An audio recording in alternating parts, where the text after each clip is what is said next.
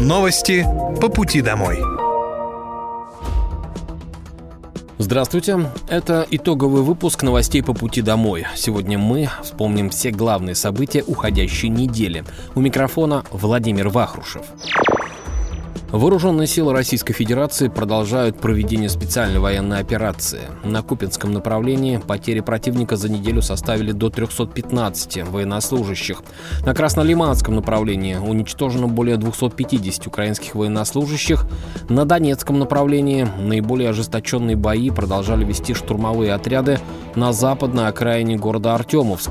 Также подразделение 4-й мотострелковой бригаде в районе населенного пункта Красная Донецкой Народной Республики, где потери противника составили до 1100 украинских военнослужащих и наемников.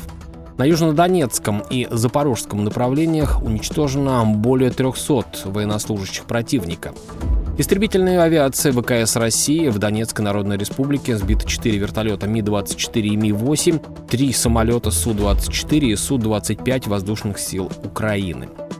Средствами противовоздушной обороны были перехвачены противорадиолокационные ракеты «Хармс» и крылатые ракеты большой дальности «Шторм Shadow», а также реактивные снаряды систем залпового огня «Хаймарс». Кроме того, было уничтожено 76 украинских беспилотных летательных аппаратов. Подмосковные методы поддержки участников СВО и их семей стали частью федерального стандарта. Губернатор региона Андрей Воробьев отметил, что в Московской области за каждой семьей участника спецоперации закреплены помощники для оперативного решения возникающих вопросов. Глава области во вторник представил зампреду Совета Федерации Андрею Турчаку информационный центр Московской области. Здесь собирают все обращения из региона, в том числе от участников спецоперации и их близких. А, также задействована горячая линия 122, а, почта губернатора, портал Добродел, соцсети и чат-бот «Мы рядом». Также во вторник прошло заседание рабочей группы по вопросам поддержки участников российской спецоперации и их семей, на котором утвердили единый федеральный стандарт мер поддержки бойцов СВО и их семей. Московская область не случайно выбрана для очередного заседания рабочей группы. Действительно, большой объем мер поддержки реализуется на региональном уровне, отметил Андрей Турчак. Губернатор Подмосковья Андрей Воробьев отметил, что сегодня на федеральном уровне действует более 130 мер поддержки. Их регулярно расширяют, в том числе в Московской области. Ребята на передовой ежедневно рискуют жизнями, и мы должны сделать все возможное, чтобы каждый из них знал и чувствовал, что государство поддерживает его и его семью, подчеркнул глава региона. В Подмосковье единовременно доплачивают контрактникам по 200 тысяч рублей от области. Целый комплекс мер действует для детей участников СВО. Освобождение от платы и зачисление вне очереди в детский сад, бесплатные завтраки и обеды в школах, а также в колледжах, продленка для учеников с 1 по 6 класс, свободное посещение кружков и секций. Предусмотрено также бесплатное соцобслуживание на дому для пожилых родителей, психологическая и юридическая помощь. Для детей участников спецоперации из Подмосковья организуют комфортный летний отдых, в том числе на морском побережье. Об этом заявил губернатор Московской области Андрей Воробьев в ходе традиционного совещания с региональным правительством и главами городских округов. Руководитель региона подчеркнул, что задача подмосковных властей максимально внимательно отнестись ко всему, что связано с детским летним отдыхом. Заканчивается учебный год, уже совсем скоро прозвенит а, последний звонок, а, экзамены. Ребята и родители будут переживать. Я уверен, что все успешно сдадут э, экзамены, а тем временем те, кто не будет проходить это испытание, будут отдыхать. И наша задача максимально внимательно отнестись ко всему, что связано с летним отдыхом. Понимаю, что главы уделяют особое внимание проверке, состоянию летних лагерей, чтобы там все соответствовало стандартам. Считаю эту работу очень важной. Все, что касается детей СВО, также все мероприятия предусмотрены. Опять же, и отраслевикам и а, главам муниципалитетов прошу уделить внимание, может быть, какие-то дополнительные разъяснения, как, куда попасть для отдыха. Часть ребят и часть семей имеют справедливый запрос на летний отдых на море, такая возможность у нас тоже есть. Еще четыре индустриальных парка заработают в Подмосковье до конца текущего года. Планируется, что совокупный объем инвестиций будущих резидентов на этих четырех площадках составит более 25 миллиардов рублей а их запуск позволит создать рабочие места для трудоустройства почти 12 тысяч человек. С учетом индустриального парка «Белый Раст», который начал работу весной этого года, общий объем инвестиций компании резидентов в 2023 году может превысить отметку 27 миллиардов рублей. После реализации всех проектов, завершить которые планируется в этом году, число индустриальных парков Подмосковья достигнет отметки 71. Индустриальные парки активно развиваются в Подмосковье, они создают новые рабочие места и предлагают комфортные условия для резидентов.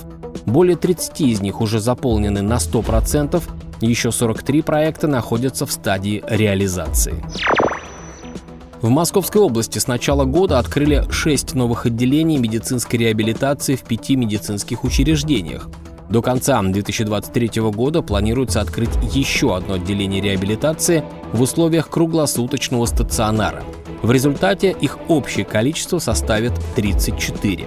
Все новые реабилитационные отделения оснащены самым современным оборудованием, а работающие в них высококвалифицированные специалисты готовы оказать весь спектр необходимой специализированной помощи. Пройти реабилитацию можно бесплатно по направлению лечащего врача.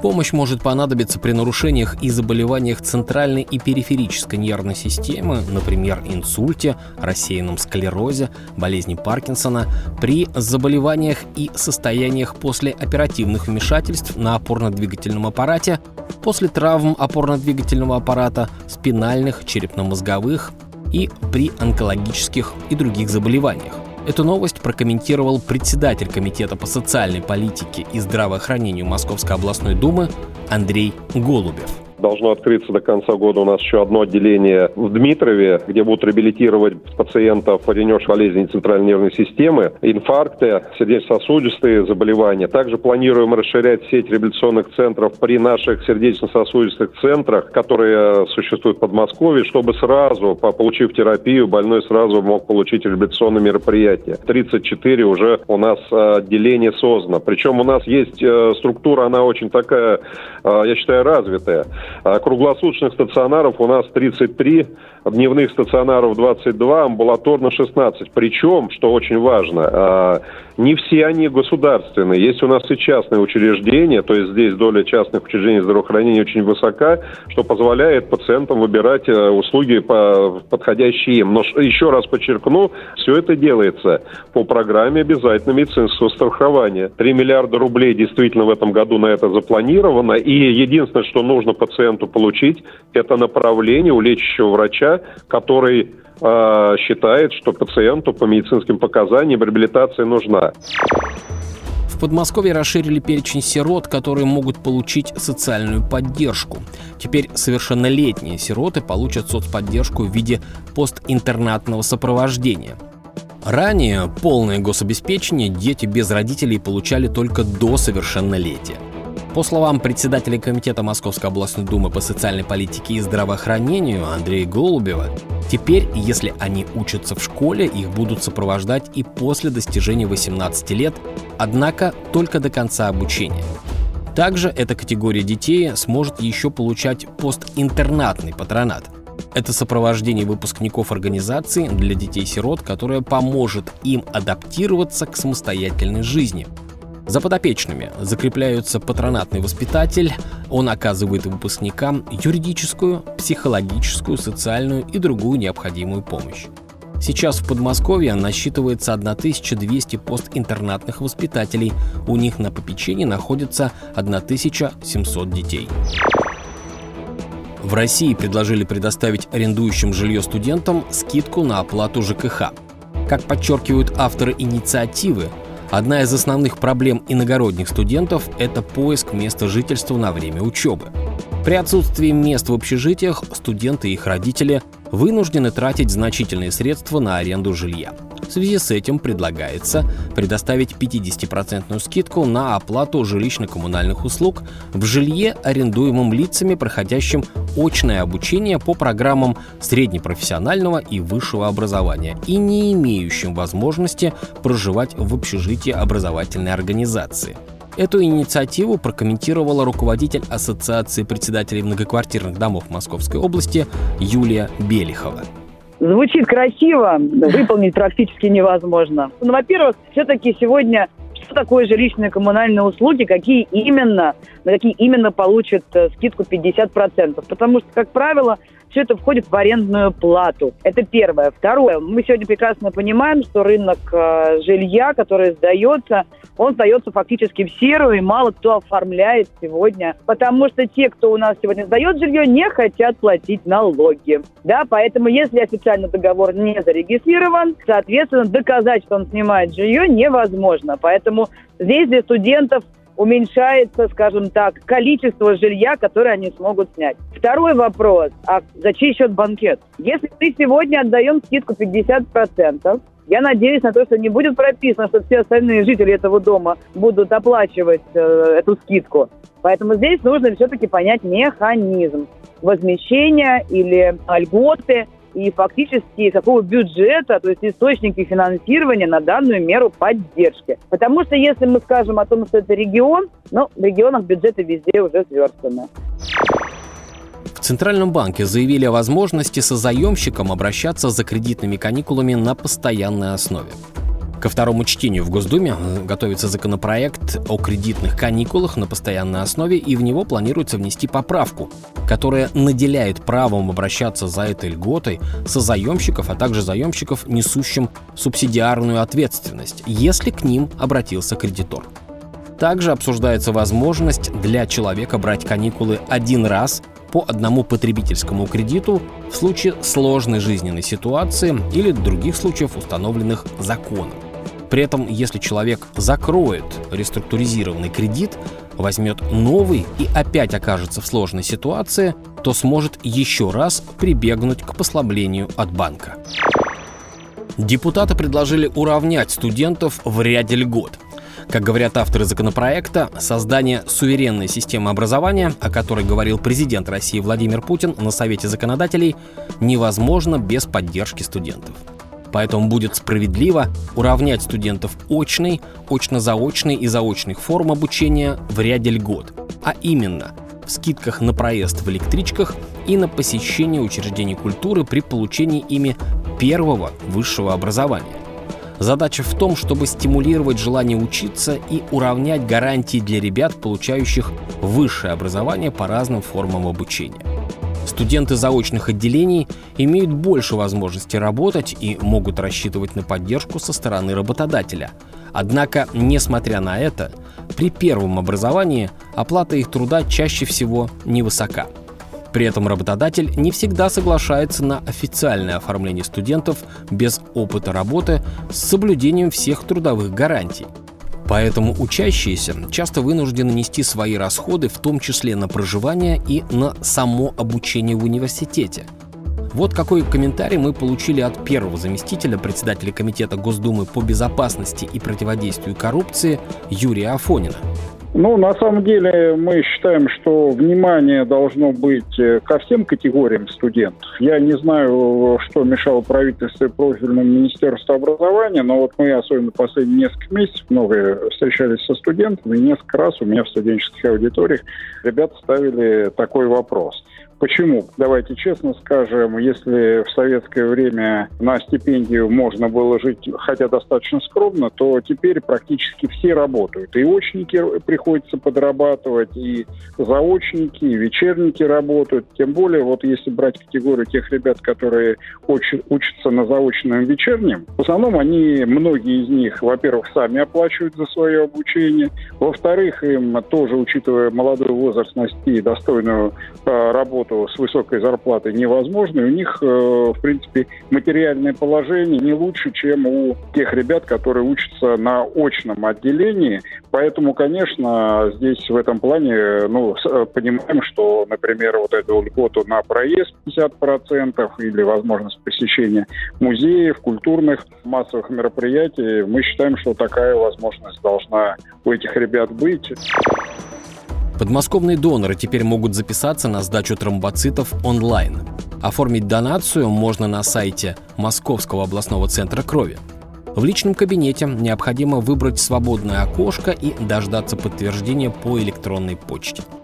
Как рассказала главный врач Московского областного центра крови Мария Апалуб, мы стремимся развивать электронные сервисы в работе нашего центра, чтобы процедура сдачи крови от записи до донации была максимально комфортной для доноров. Сейчас записаться онлайн можно только в головное учреждение на улице Металлургов, но после успешной реализации такая услуга будет доступна и в других подразделениях Центра крови. Конец цитаты. Записаться в онлайн-формате есть возможность только на донацию тромбоцитов. Если запись на донацию недоступна, то необходимо повторно записаться на следующий день. Около 20 дорог к туристическим местам отремонтируют в Подмосковье в текущем году. Это позволит полумиллионам жителей и гостей региона комфортно добираться до популярных общественных пространств – музеев, церквей, монастырей, соборов и усадеб. Всего будет отремонтировано около 70 километров дорог. Уже сейчас, благодаря проведенным ремонтным работам, удобный проезд обеспечили культурно-историческому центру Коломны. В Волоколамске обновят покрытие на улице Щекина, по которой можно добраться до нескольких храмов, музеев и до Волоколамского Кремля. Также ремонт идет на участках, которые ведут к Свято-Успенскому Иосифо-Володскому монастырю и природному заказнику. В Дмитрове отремонтируют центральные дороги города, которые ведут к Дмитровскому Кремлю, ряду музеев, церквям и монастырям. В Подольске работы проведут в поселке Дубровицы, где находится усадьба Дубровицы и культурно-просветительский центр. В Пушкине – дорогу в деревне Мураново, по которой можно проехать к усадьбам, церквям и часовне. В Можайске обеспечат удобный проезд к Можайскому Кремлю, смотровой площадке, церквям и музеям. Кроме того, дороги улучшат в Истре, Королеве, Сергиевом Посаде, Егорьевске, Рузе и Чехове. Жители Подмосковья теперь могут регистрировать рождение ребенка онлайн. Для удобства родителей в регионе запустили онлайн-сервис «Рождение ребенка», благодаря которому родители смогут зарегистрировать рождение младенца без посещения ЗАГСа. Для регистрации новорожденного онлайн а, матери ребенка необходимо в роддоме дать согласие на получение электронного медицинского свидетельства о рождении. Кроме этого, родителям надо будет заполнить заявление на госуслугах. Если ребенок родился в браке, отцу нужно подписать соглашение и внести свои данные. После этого информация о регистрации поступит в личный кабинет матери. Получение бумажного документа осуществляется по желанию родителей. В России предложили открыть комнаты для детей-студентов при учебных заведениях, чтобы поддержать учащихся, которые стали родителями в период обучения.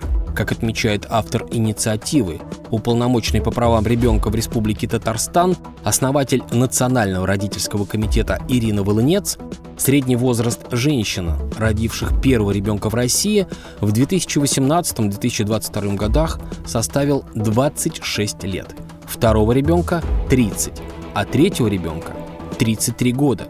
По ее словам, ситуацию осложняет то, что рождение второго и третьего ребенка приходится на пик профессиональной реализации женщин.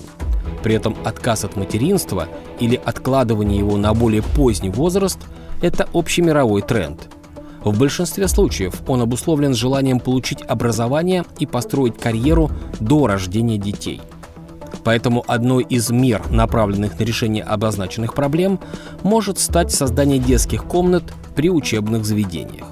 В таких комнатах, в которых может быть организована услуга по уходу и присмотру за детьми, молодые родители могли бы оставлять своих малышей на непродолжительное время – Первый заместитель председателя Комитета Госдумы по просвещению Яна Лантратова поддержала инициативу и отметила, что это может быть одной из тех мер, которая способна стимулировать женщин к деторождению и, соответственно, окажет помощь демографической ситуации в стране.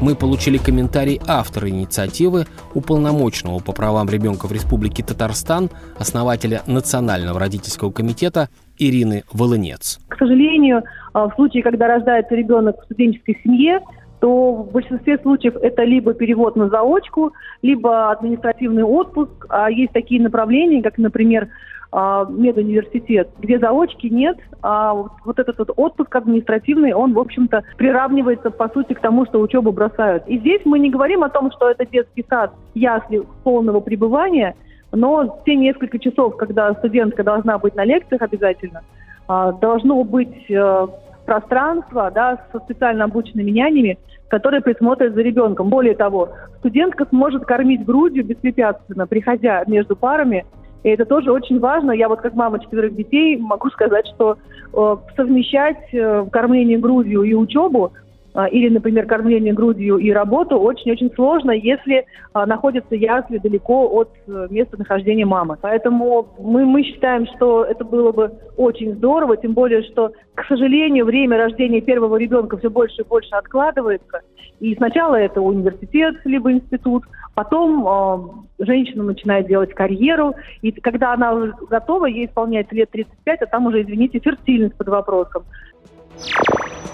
Подмосковье продолжается прием идей и решений на третий форум «Сильные идеи для нового времени». От местных жителей уже поступило более 260 идей. Больше всего жители области предложили идей по темам «Национальная социальная инициатива», «Цифровые сервисы» и «Национальная технологическая инициатива». Экспертное сообщество Агентства стратегических инициатив на начальном этапе отберет лучшую тысячу идей – Затем экспертный совет выберет 200 лучших идей. Финальным событием форума станет очное двухдневное мероприятие в июне текущего года, где представят 100 лучших идей и проектов. Жители Московской области предложили идеи по созданию социальных и образовательных центров, разработку различных цифровых платформ, совершенствование технологий и другие – Предложение на форум «Сильные идеи для нового времени» можно подать на крауд-платформе идея.росконгресс.рф по шести направлениям до 21 мая. Интересное решение готовы поддержать институты развития, госорганизации и партнеры форума. Они имеют все шансы пройти не только стадию становления, но и стать по-настоящему нужными и востребованными проектами – для граждан, которые мыслят креативно и стремятся внести свой вклад в развитие страны, это уникальная возможность. Две недели осталось до окончания голосования за объекты благоустройства в Московской области. Завершится оно 31 мая. В вопросе уже поучаствовали почти 550 тысяч человек. Для благоустройства представлены 250 территорий в 56 муниципалитетах Голосование проходит на федеральной платформе за.городсреда.ру. Здесь каждый может найти локацию в своем городе или поселке, которую могут благоустроить уже в 2024 году. Отдать свой голос могут все жители региона старше 14 лет. Для этого нужно выбрать понравившееся место на портале. Проголосовать можно с помощью волонтеров, которые готовы помочь жителям региона, у которых нет доступа в интернет. Волонтеры дежурят в самых оживленных местах городов, а также присутствуют на общественных мероприятиях. В Московской области развернуты 155 точек информирования и задействовано около 2000 волонтеров.